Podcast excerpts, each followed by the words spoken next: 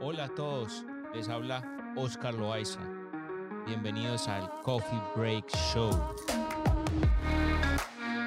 Un podcast para todo aquel que se considere un soñador y sabe que es diferente al resto de la sociedad. Sin más preámbulo, demos espacio al siguiente episodio. Esto es Coffee Break Show.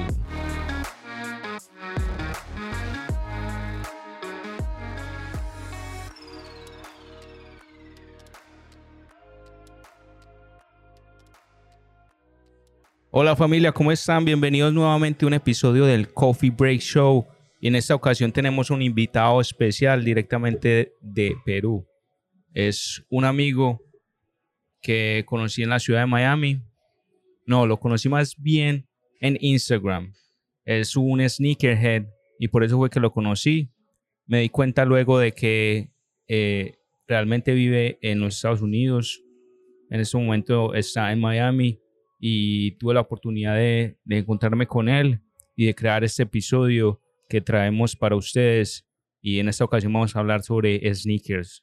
Él es un sneakerhead, un gran sneakerhead, apasionado por, por las zapatillas, por los tenis, por los sneakers, como sea que lo llamen en tu país. Y eso es lo que vamos a hablar el día de hoy, especialmente de unos pares, de unas siluetas llamadas Dunk, Nike Dunk que realmente es algo apasionado y, y, queremos que ustedes realmente comprendan y aprendan un poco más sobre este tipo de, de silueta, ¿ok? Eh, le doy la bienvenida al invitado de hoy. Eh, brother, ¿cómo estás? Hola, Oscar. Bien, muchísimas gracias por, por tu tiempo y por la invitación a tu podcast. Para mí es un honor. Primera vez que hago este tipo de experimentos pero la verdad es que me, me, agrada mucho la idea. Como te comentaba, tenía pensado en un momento poder iniciar este, este camino que, que tú llevas hace mucho y, y, nada, gracias por la invitación. Claro que sí, hermano, excelente. Lo, lo, veníamos planeando hace unos días, estabas en otra ciudad y pues en esa ocasión tuvimos la oportunidad de que nos podemos encontrar acá y como ustedes pueden ver este episodio lo estamos grabando también en video, primer, primera grabación en video y, y, la verdad que muy contento de tener eh, la oportunidad de compartir este espacio con vos, hermano. ¿Cómo te sentís ahora volviendo a, a Miami? Pues bien, se extrañaba. Hace un tiempo me fui de acá eh, por temas personales, familia. Eh, también vuelvo con unos kilos más. Claro, claro. Estaba con mi madre un tiempo y tú sabes, siempre volver a, a donde está la mamá es, es bueno, ¿no? Te, te sientes más con vida, te sientes más arropado, te sirve más comida. y todo este tema de la, de la pandemia, pues nos ha tenido un poco estresados a todos y siento que es parte de, ¿no? Esperemos que todo pueda mejorar de cara al futuro y, y todo vuelva a la normalidad, más esta ciudad que es, bueno, vive de los turistas, ¿no? Y, y siento que este tema de la, de la, pandemia ha afectado mucho, no sé si el crecimiento, pero la visita de, de otras personas, ¿no?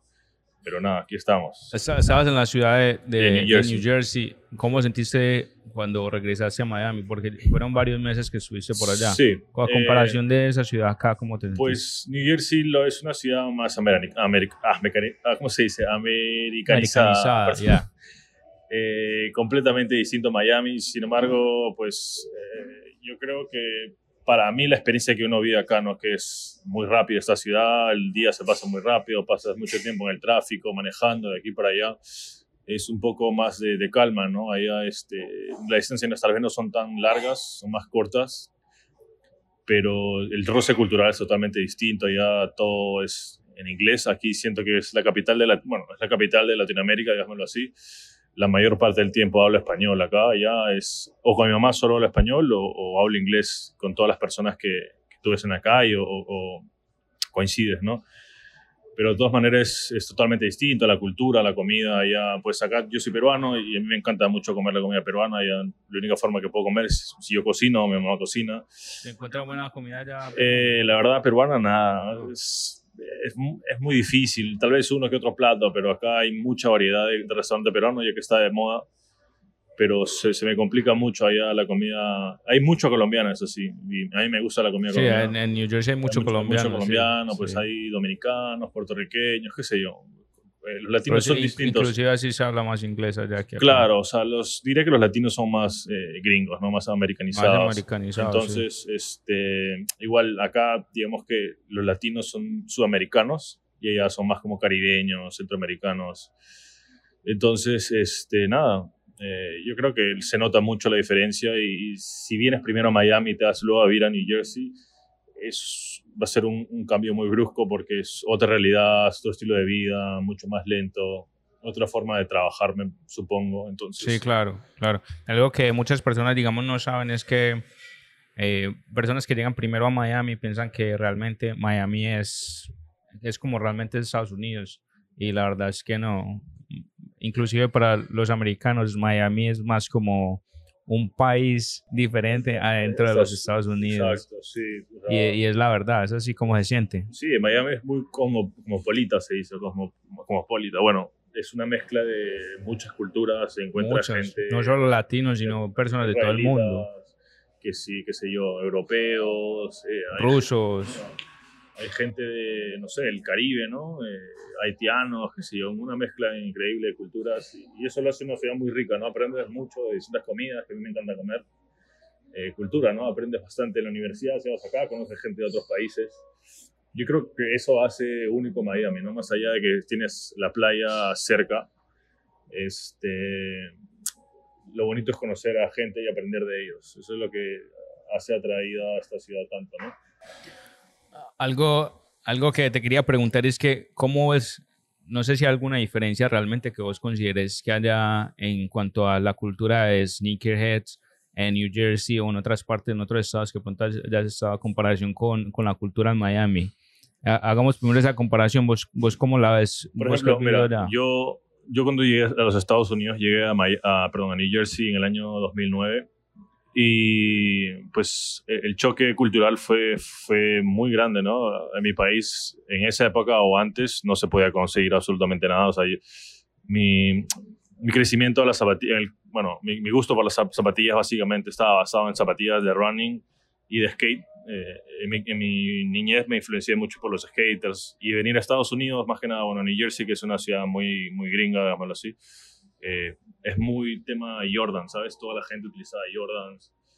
Y siento que, siendo muy lejos de la pregunta, eh, Miami, al ser, no sé, yo tengo desde el 2014 acá, pero siento que es una ciudad que viene en crecimiento con el tema de las sneakers.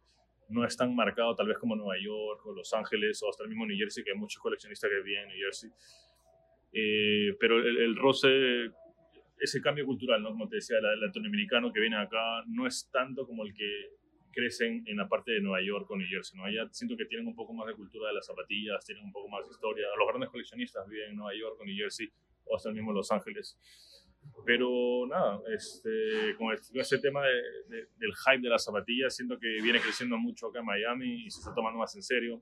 Sin embargo, siento que a lo mejor el tema del hype está llevando la, la cultura de las zapatillas por otro lado que, que a los OG, que como se dice, no, no les gusta tanto, ¿no? Pero Sí. es respetable. Sí, claro, respetable.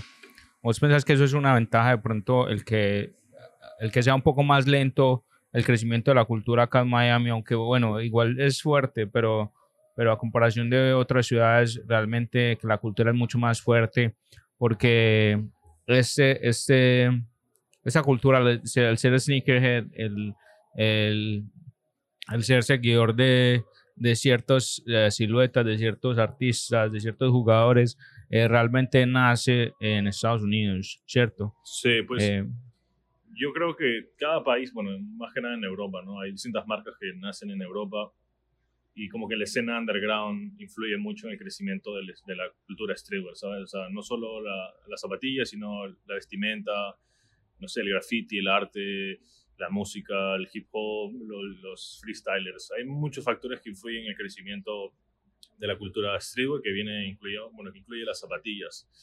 Y el crecimiento de Miami es, a mí, de lo que yo he podido experimentar, tal vez no es tan marcada como en otros estados, como te repito. Y no sé, a lo mejor eh, el, crecimiento social, ¿no? De, bueno, la influencia de las zapatillas hoy en día en las redes sociales está ayudando mucho a que la gente tome importancia a, la cultura de las zapatillas y el streetwear en, eh, bueno, en crecimiento en Miami, ¿no? Pero no sé qué tan bueno o malo sea. En ese no sabría responderte. Yo siento que, por ejemplo, marcas grandes, ¿no? como ves hoy en día, Louis Vuitton o Dior, que se ven incursionadas en este tipo de negocios, influyen también en el crecimiento de las zapatillas indirectamente, porque tú sabes que Miami es una ciudad de lujo y la gente que, que vive acá, la mayoría, pues eh, se ve llamada a utilizar ese tipo de, marcas, ¿no? Sí, claro. Yo creo que eso influye mucho también en el que otras personas que nunca han estado allegadas a ese tipo de, de, gustos, digamos así, como la zapatilla o la onda streetwear, ahora se vean influenciadas y utilicen estas cosas, ¿no? Pero es cierto, es cierto. Que sea algo positivo para, para el crecimiento, que en algún momento Miami... Eh, sea visto como una ciudad potencia en el tema de, de, la, de la, movida streetwear y de las zapatillas. Sí, es cierto. A veces he, notado, sobre todo últimamente, que estas marcas eh, de, de, alta gama, por decirlo así, eh, y lo vemos muy recientemente, por ejemplo, con Dior, uh, inclusive con otras marcas como Balenciaga y esto, que realmente han, estado impulsando un poco más esa parte del, eh, de los sneakers, del, de las zapatillas que puede eh, incluso traer más personas eh, a que sean fans de la marca sin, sin hacer otro tipo de, de mercadeo de la marca. Es decir, es prácticamente agarrar una cultura completa que es apasionado por, por los sneakers y, y hacerla fan de su marca. Claro. Es, es una mezcla eh, buena, ¿no? Eh, digamos, por ejemplo, yo creo que en, este, en ese sector de, la, de las zapatillas, pues cuando se los crossovers con marcas grandes, importantes, eh, siento que es como un niche va, específicamente visualizado para un grupo de gente, ¿sabes? O sea, no todos pueden acceder a un par de zapatillas de más de mil dólares. Este, y hoy en día no es las zapatillas Dior que salieron 2.000 y ahora el costo de reventa es elevado a 10.000, no todos pueden acceder. Entonces yo creo que parte de este hype de las zapatillas va de la mano con esas marcas exclusivas porque no tienen todos acceso. Entonces eso genera como que la, que la marca sea un poco más exclusiva, ¿no? Pero sí, de una otra manera, indirectamente influye en el crecimiento de, de la cultura urbana, digámoslo así.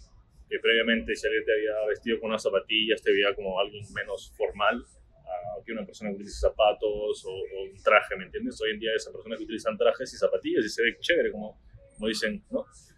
Eh, pero yo creo que esta cultura viene en crecimiento, la cultura urbana, y la gente se ha dado cuenta que no porque sea urbano significa que vas a ser una persona de la calle, no porque traigas un t-shirt de, de, una marca específica vas a ser una persona que no, no, tiene estudios o tiene valores, qué sé yo.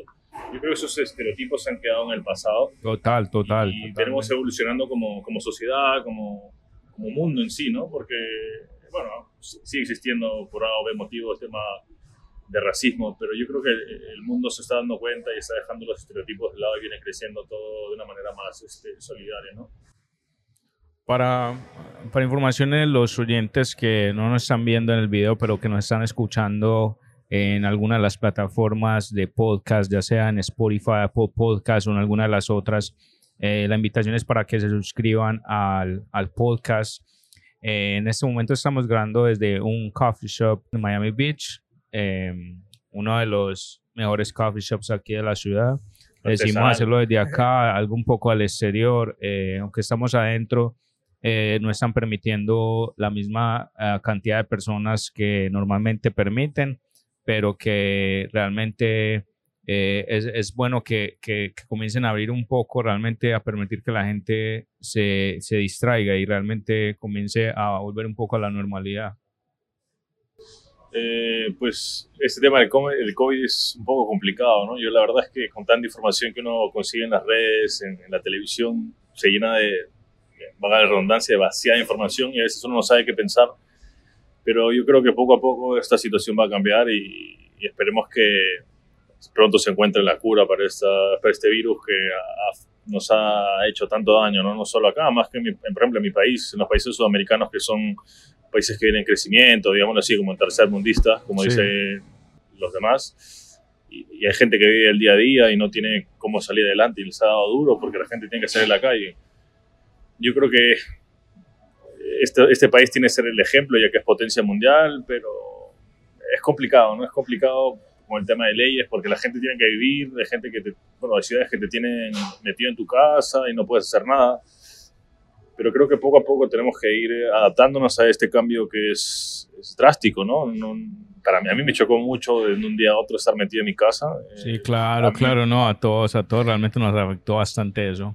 A mí me gusta mucho salir, comer, Salir y conocer viajar, y sí. y yo, yo, yo odio estar metido en mi casa. No sé si sufro de claustrofobia, pero me disgusta mucho estar metido, me pongo impaciente, soy muy ansioso de por sí. Y estar metido en mi casa me, me afectó mucho tiempo y de una otra manera trataba de hacer eh, ejercicio, eh, salir a correr, hacer ejercicio por mi cuenta, tomando mis medidas, hasta que decidí a, a estar con mi mamá un tiempo. Bro, contanos desde hace cuánto tiempo te consideras que sos apasionado a los sneakers. Eh, de- de- ¿Cómo comenzó ese gusto realmente? Te diría que, bueno, yo soy del norte de Perú, soy una ciudad que se llama Trujillo, cerca de la playa.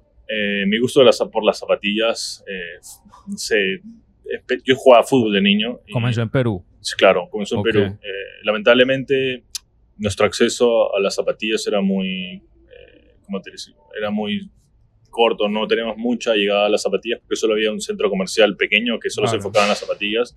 Y por mala suerte, yo calzo, tampoco te voy a decir que calzaba 47 cuando tenía 10, 12 años, pero eh, calzaba bastante para mi edad. Entonces, este, igual, el, el acceso era eh, cerrado, no teníamos mucha llegada a las zapatillas. Eh, me gustaba mucho el fútbol de niño. Las zapatillas que tenía acceso eran las zapatillas de, de correr, las running shoes. Sí. Y mi- en la época que yo estaba creciendo estaba muy de moda el surf, estaba muy de moda el skate. Entonces había muchas tiendas de skate o las tiendas de zapatillas de running que ¿Cuáles se veían más? Por ejemplo, DC. pues DC, eh, Reef, eh, ¿Conociste una que Osiris? Osiris, no? claro, Osiris, sí, sí. DC, hay muchas, ¿no? Airwalk, hay muchísimas marcas que, este, Circa, qué sé yo, que- casi. Glove, que yo utilicé de niño, eh, y era tipo, mi mamá me compraba las zapatillas que mis padres pod- podían en su momento. Claro, en mi claro. colegio utilizamos zapatillas blancas, entonces eh, al principio de año mis, mis papás, bueno, como le digo, mis viejos me llevaban a comprar al centro comercial este que te comenté, las zapatillas blancas para hacer educación física. Sí, sí. Y utilizaba siempre, siempre me gustó más Nike que Adidas.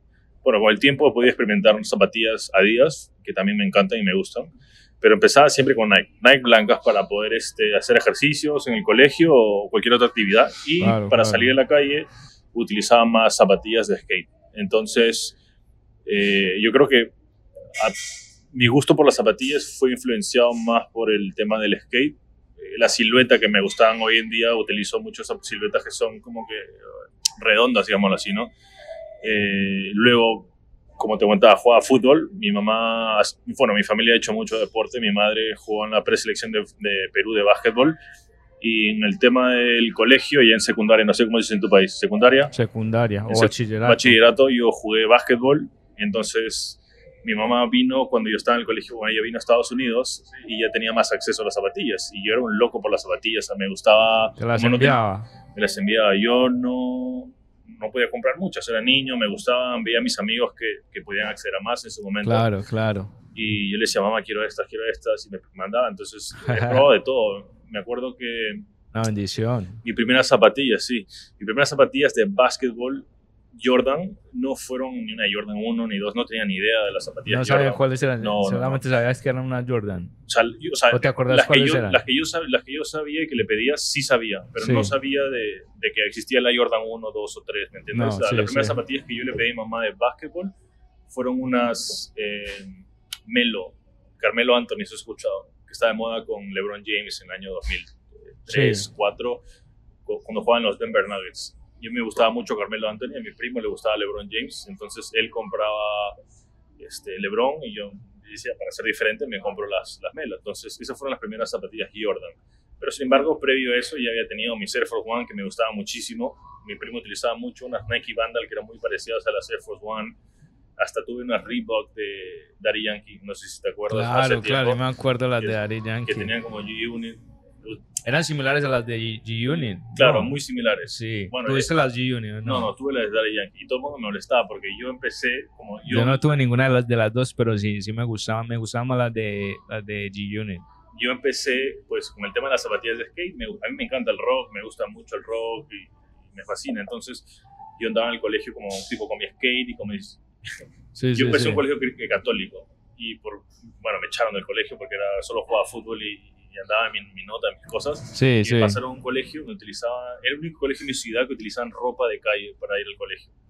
Entonces, en ese colegio yo andaba en mi skate y andaba con mis amigos. Eso en Medellín no se veía. ¿no? No. Y en mi ciudad, eh, bueno, cuando andaba con mis amigos que le gustaba toda la onda hasta el rock y, y nos decíamos, decían que éramos emo porque nos gustaban el rock, Sí, ¿sabes? sí, sí. nos decían, ay, vienen los emo. Y yo andaba con mis zapatillas Vans, de, con esos con los eh, cuadritos. Sí, sí. Y bueno, Las clásicas. acá, yo, la- yo las editaba por la página y ella me las mandaba. Y me, me compraban en Hot Topic, en Skate America, mandaba un montón de zapatillas raras, ¿sabes? Andaba con zapatillas que tenían diseños de, de Granada, que eran de, de, de unas bandas de rock, era Sí. un loco. Y bueno, con ese cambio de, tú sabes que en, ese, en esa época empezó mucho el reggaetón, entonces eh, ese cambio de, de- de bueno, cultural influenció mucho en mi ciudad y, y- y mi gusto cambió, empecé a ver este... Porque a mí me pasó lo mismo. Me pasó lo mismo que yo, yo la verdad, tuve un tiempo en el que yo escuchaba solamente rock, eh, inclusive punk eh, y varios tipos de, de, de esos géneros, pero hubo un momento en que pegó mucho más el reggaetón y yo me comencé, en mi caso fue sobre todo de que muchos de mis amigos y sobre todo amigas eh, comenzaron a inclinarse mucho más por el reggaetón y yo veía que iban a fiestas, se reunían y todo eso. Entonces cuando comencé a salir con ellos, yo como que, ok, aquí como que una vida un poco más social, las amigas, los y uno amigos, se influencia por y, eso. y- y me comencé a influenciar más. Claro, más o menos pasó lo mismo conmigo. Y, eh, yo, yo siempre fui antisocial, ¿sabes? No me gustaba ir a fiestas, no sabía bailar. Podía bailar cuando iba a fiestas y me sentaba y veía a todos bailar. Y la, Sí, sí, la verdad es que la primera vez que intenté bailar fue porque una chica me gustaba. Dije, bueno, me tocó, ¿sabes? claro, claro. Si, no le voy, la Claro, claro, y, que, y que- ya perdí. hay que darle, hay que darle. Entonces, este, a aprender o se aprende. di dos pies izquierdos y aprendí, bro. Y de ahí me volví un bailarín pernido. Pero bueno, este, sí, parte de eso también yo veía mucho, cuando llegaba al colegio veía mucho televisión o veía MTV y había un canal, no me acuerdo qué canal se llamaba, Ritmo Latino. Ritmo latino, sí, yo me ¿Ritmo latino? acuerdo. Habían varios, habían como tres. No me acuerdo qué canal. Estaba MTV, Ritmo Latino y había otro, pero no me Bueno, acuerdo. y, de pronto y- diferente pues en en las fiestas ponían solo reggaetón y, y- yo veía a los, a los reggaetoneros, ¿no? Utilizaban, dije, bueno, las zapatillas no son tan feas y como veía básquetbol, como te dije, que jugaba básquetbol, veía a los, a los raperos que utilizaban las zapatillas. Yo Entonces, también jugaba básquetbol más. eh, ese cambio, eh, bueno, de generación que, que- que experimenté, pues me hizo también inclinarme por el cambio de ropa. Llegué a utilizar cuando me fui de, de- de Perú, llegué acá, con- bueno, me acuerdo que viajé con mis Air Force One altas, llegué acá y veía a todo el mundo Yo utilizar Jordan. tuve las primeras que tuve fue así, Sí. eh, las Air Force One altas, sí. Y cuando llegué acá, veía el cambio totalmente. La gente utilizaba las camisetas gigantescas, Sí, sí. John, Rockaway y todas esas marcas. Y yo, yo no, yo no sabía de eso. Entonces este, veía a la gente con Jordan. Y ahí empecé a comprar más Jordan. Sin embargo, sin saber tampoco de qué modelo se trataba. Yo tengo unos primos que... Entonces comprabas que por más por, por, Por gusto. color o por diseño, gusto, pues por gusto diseño, normal. es que sí. no, no tenía amigos cuando llegué. Entonces, por ende, no sabía realmente de... Qué de- influencia ni claro, nada. Se Sí, compraba claro. más por lo que, lo que veía en la tienda. Sí, Y ahora que, cuestión que pasa ahora es que ahora me acuerdo, voy a una tienda y veo el modelo o me salen modelos y yo tenía unas zapatillas parecidas Sí, a esas. sí. Ah, yo no sabía que tenía unas Jordan 4, yo no sabía que tenía unas Jordan 3, yo no sabía que tenía estas. curioso. Y yo tenía. ¿sabes? Y, y ahora que ya sé, eh, pues entiendo más de- de- del tema. Y el por qué son, y sobre todo ahora que hay Exacto. tantas colaboraciones, entonces el por qué salió Sí, esta silueta, exacto. este color y, Y, todo eso. y yo creo que lo, lo que más me gusta de las zapatillas es eso, más, más que el hype. Yo no tengo nada en contra del hype ni de las porque todos somos parte del hype. Yo creo que cada uno hypea las zapatillas porque cada uno le da importancia que, que uno crea esa zapatilla o el pre- le pone el precio que uno crea zapatilla. Totalmente de acuerdo, sí. Entonces, este, no tengo nada en contra del hype porque soy parte de eso, pero yo voy más por una zapatilla por el tema de, de la historia, ¿sabes? Eh, por eso me gusta mucho la silueta Dunk. Dunk. Eh, ya hablaremos un poco más de eso, sí. porque es una silueta que ha trabajado mucho con diferentes artistas, este, casas de skate o ciudades, qué sé yo, o museos, y entonces cada zapatilla tiene una historia diferente que contar. Me gustan mucho las Jordan, porque Michael Jordan marcó una época y sin embargo, bueno, no deja de ser una zapatilla bonita. Yo creo que Michael Jordan es uno de los mejores artistas del artista, bueno, artista, es un Sí, artista sí, en el sí, campo, sí, ¿no? claro, un claro. atleta de la historia. Entonces, este, nada, yo me veo más influenciado por esta onda urbana. Me gusta mucho el arte, me gusta mucho el rock. eh, y me gusta por eso más la silueta de la Dunk, ¿no? que es una silueta que, eventualmente salió para el básquetbol en los años Sí, 80. En los años 80, eso queremos Jordan. contarle a los oyentes. eh, salió básicamente para las universidades. Eran zapatillas específicas eh, para las universidades que decía identifícate con tu universidad y, y esa silueta eran para los equipos de básquetbol de las universidades. Y habían las Syracuse, o, bueno, modelos eh, que, que, habían en la época.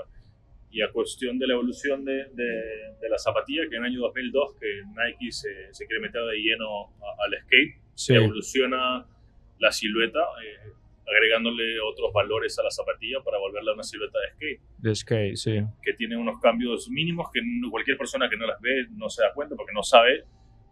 Y, eventualmente la silueta es big con la silueta dunk normal, eh, son totalmente, no, totalmente distintas, pero son distintas, ¿no?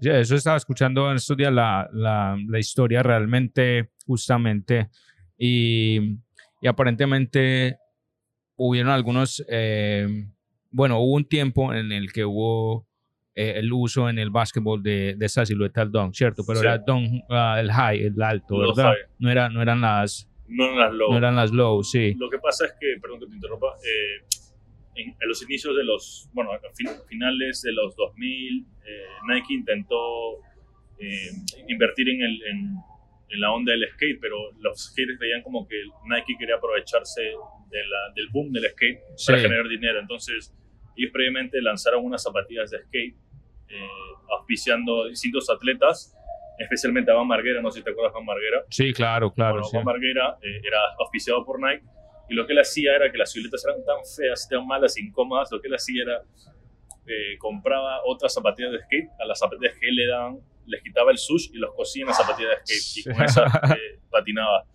Pero la zapatilla Dunk evoluciona en el año 2002 gracias a Sandy Bodecker, que es el padre de las, zapat- de las Dunk, digamos Sí. así, de las, porque él era el encargado de Nike Fútbol en Europa. Y entonces él creció la marca Nike en Europa relacionada al fútbol. Entonces, como su proyecto fue tan bueno, eh, decidieron darle el proyecto a él en el año 2002. Entonces, lo que él, lo que él cambió, dijo, bueno, ¿por qué vamos a invertir en una silueta eh, nueva cuando los skaters actuales patinan en Jordan 1, en Dunk? Vamos a hacer lo que ellos ya están haciendo, agregándoles eh, más comodidad a las zapatillas. Y en esa época no existía nada de hype por las zapatillas. La No, gente ¿verdad? eh, compraba las zapatillas por 50, 60 dólares y las zapatillas de skate costaban 80. Entonces, e- e- ese, ese precio por dos zapatillas eh, Dunk o Nike, o, eh, perdón, o Jordan, compraban una de skate. Entonces él dijo, bueno, lo primero que voy a hacer es eh, utilizar una silueta que ya existe para recortar el, el budget y, y agregarle nuevos este, cambios para que los eh, skaters pues, que vean que realmente es una silueta que ellos se han utilizado y se puedan sentir identificados. Dos, eh, él trató de conectarse con los skaters underground para generar un tipo de bond, ¿no? ¿Cómo se, cómo se dice? De conexión con Sí, ellos. sí. Y el tercero, yo diría que más importante fue que impulsara las tiendas de, de skate eh, shops eh, locales, darles el aporte de generar este, colaboraciones que puedan eh, generar un poco de, digamos así, hype a, a esas tiendas y, y genere como que la eh, interés de otras personas a que vayan a comprar ahí, como que apoyarlas, ¿sabes? Y eso fue uno de los factores eh, importantes por los cuales eh, Nike SB eh, salió adelante que fue que pues generaron ese tipo de conectividad con los skaters, apoyaron a las tiendas locales, Los y precios. los precios y las siluetas que ya existían, ¿no? Uno de los cambios grandes que le hicieron fue en la parte de la, de Claro, la suela. La ¿verdad? suela tiene, digamos, tiene un tipo de más líneas para que la agarre eh, cuando la sea, la tabla, sí. claro. Luego, en la, en el, bueno, traigo las zapatillas, no sé si quieres, Sí, sí, podemos mostrarla. ¿quieres que las muestres? Bueno, voy a dejar esto Ah, acá pu- para el video. Los, los que están viendo el video en este momento, los siguientes que están viendo el video, pues pueden ver realmente la invitación es para que vayan a mi canal de YouTube, Oscar Loaiza 1111, y puedan ver esta versión en video. Eh, sin embargo, pues vamos a hablar de estas siluetas y, normalmente pueden escucharlo sin ningún problema eh, para que aprendan un poco más sobre estas diferencias que podemos encontrar en que eh, el Nike eh, SB y el Nike Dunk solamente, ¿verdad? Vamos a hablar de estas dos, entonces eh, la invitación es para que se suscriban también al canal Oscar Loaiza 1111 en YouTube y puedan ver la versión en video de ese episodio, ¿ok? Estas son unas Dunk convencionales, eh, unas Dunk, Dunk Plum. O sea, en ese Eh, momento, ¿qué- ¿qué nombre tienen? Plum. El- eventualmente eh, el par salió en Haifa, en Asia, y hicieron el release de esta a principio de año. Estas son unas tan normales, se puede ver acá, eh, a diferencia de las... Bueno, Ponlas, ponlas en, en- en la mesa la y, mesa. agarras, y agarras el mic para que dale, para que no se, para que se escuche bien. eh, revisa si de pronto sí está grabando. Me parece que sí está grabando. Eh, ¿Lo corto es eso o...? Ah, no, sí está Ahora grabando. está bien eso. Vale. Este, Entonces, te- en, en este momento tenemos dos, dos siluetas ahí, una Nike SB you. y, y Nike Dunk, ¿cierto? Claro. La... Son- No, bueno, la SB es, es la... Bueno, la Dunk normal y la Dunk SB. Y la Dunk. SB, sí. me perdí. Bueno, la Dunk, a diferencia de la Dunk SB, es la, la silueta, perdón, la, la, la planta, como tú decías. Disculpen que tengo las zapatillas. Háblale por aquí. Este, no sé si ves acá, esta es la Dunk SB. El- las líneas hacen que el, En, la en la, parte de abajo, en, en la, en, en- en la planta, las, las, las SB tienen muchas más líneas, Líneas. ¿verdad? Y esta parte de acá en el medio, a diferencia de la Dunk normal, es como un sistema de, no sé, como un gel, digámoslo así, ¿no? La Dunk Mucho normal, más suave. claro, para la pisada. Después, en la parte interior, eh, la silueta eh, Dunk SB tiene la tecnología Zoom Air en la plantilla. Es mucho más suave por dentro, ok. La saco para que... Eso. Déjame agarrar. Esto. No sale. O sea, es, es la. No sé si se ve en la cámara. Oh, sí. eh, el grosor de la plantilla es totalmente distinto al que les voy a mostrar ahora en el de O sea, la para- eh, sobre todo para la amortiguación, obviamente, ¿cierto? Exacto. Es un poco más blanda. Y este es de una, de una dunk normal. Dunk Es normal, una oh, plantilla es- convencional. sí. Sí. se ve la diferencia. es Sí, para, claro. el- para la pisada, para el salto, cuando los patinadores estén. O sea que la, la- la- serían las, por ambos lados, sería tanto la suela como plantilla. como la plantilla tienen una amortiguación mucho más, Exacto. una tecnología diferente para una mejor amortiguación en el skate. Otra, otro gran cambio es la lengua, en las low, porque en las, en las high es totalmente igual. Eh, en la lengüeta, no sé si ves, la Dunk SB es más gruesa. Claro, claro, es para claro. un tema de confort también. Y en el interior tiene un elástico para que cuando... Oh, ese no sabía. Tiene un Yo sí me elástico- acuerdo de la, de, bueno, yo- me acuerdo mucho de esas siluetas por el DC o Series Sí. y las otras, pero sí me acuerdo que esas tenían, Claro. tenían elástico, pero no sabía que las SB, las Nike tenían Sí, tiene un elástico. elástico también para el tema del- del- de, la, de la comodidad y, y- y se estiren y, y tengan, co- ¿cómo decirte?, más confort. La, la Dunk normal no la tiene. Claro. Entonces, esas son las, básicamente las, las diferencias. Después, pues existen diferentes materiales que se utilizan en la zapatilla, ¿no? La, la parte del borde del, midsole de la zapatilla es básicamente el mismo. Sí.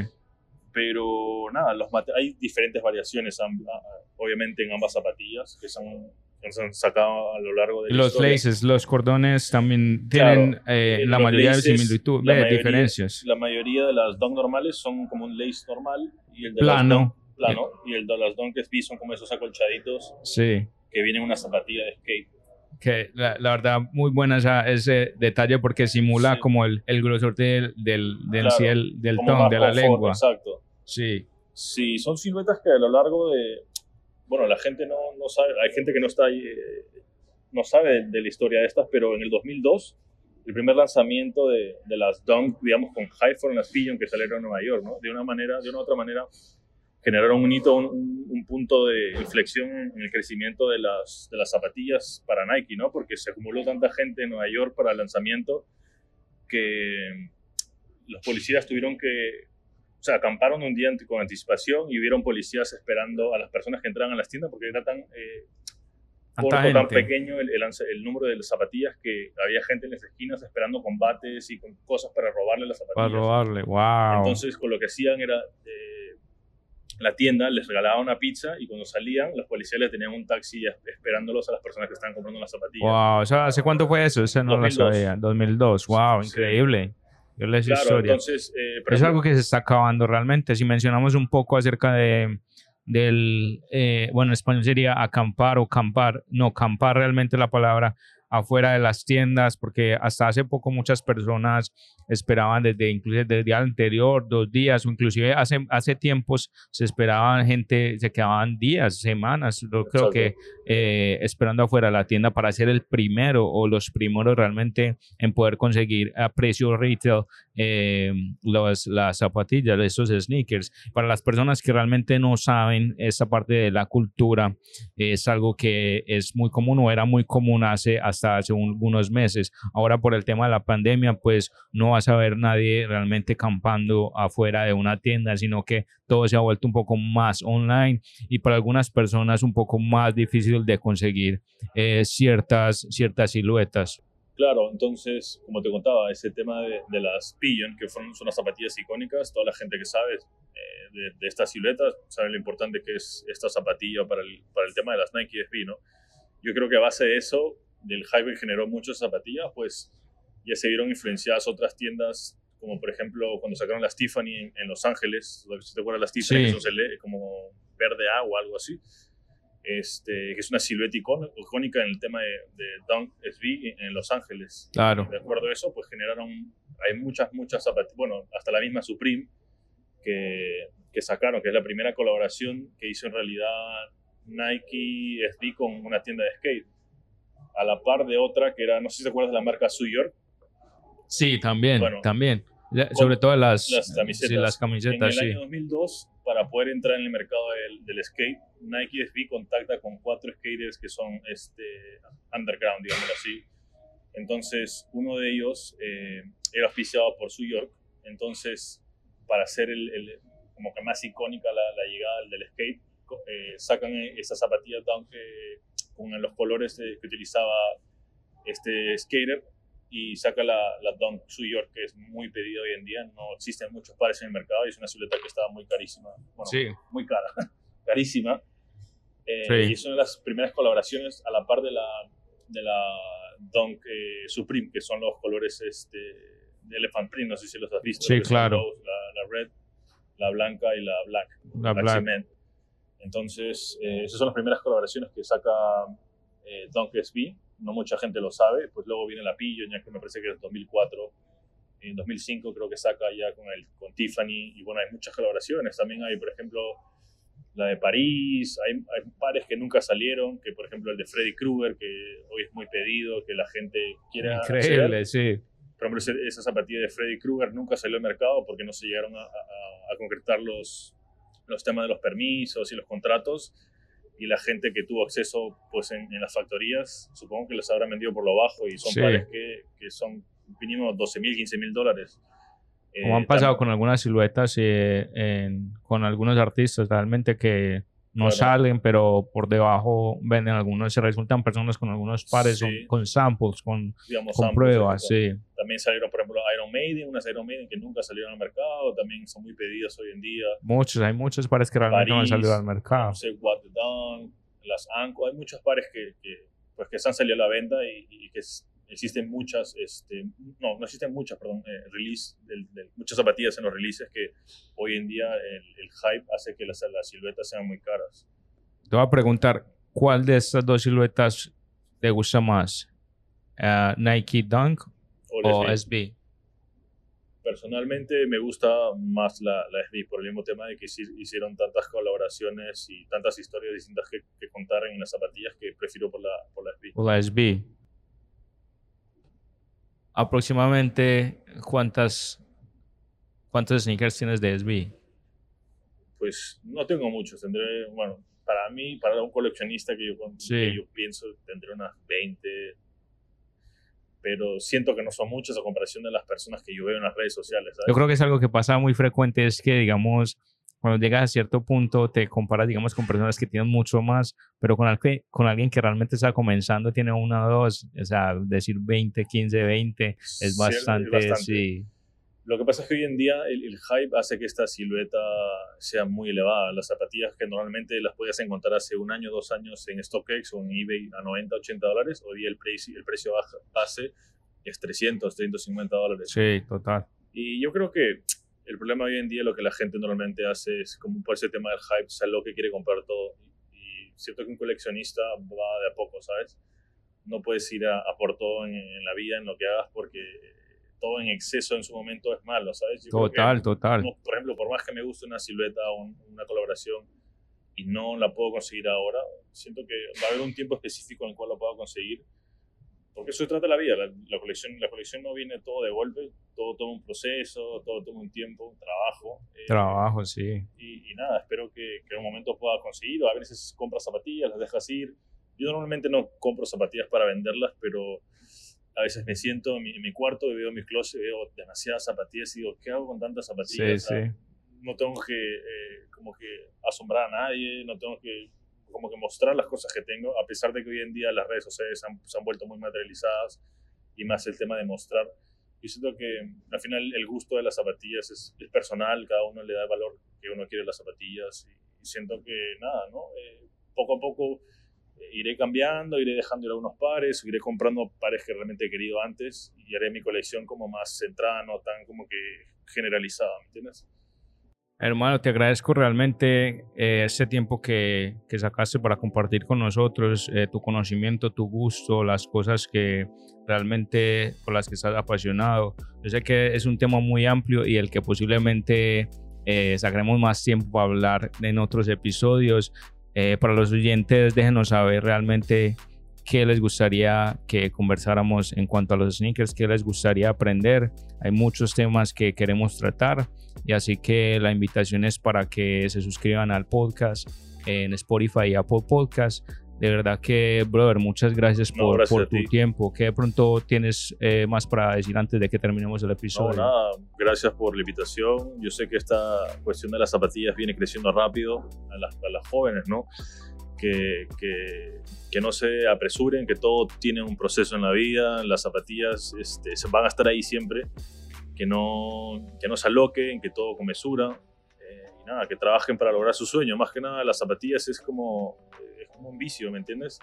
Y algunas personas lo toman de la manera equivocada. Yo siento que lo más, lo más importante es, es siempre sentirse uno no darle tanto valor material a las zapatillas, porque al final lo que vale son las personas, no lo que traes puesto. Total. Y nada.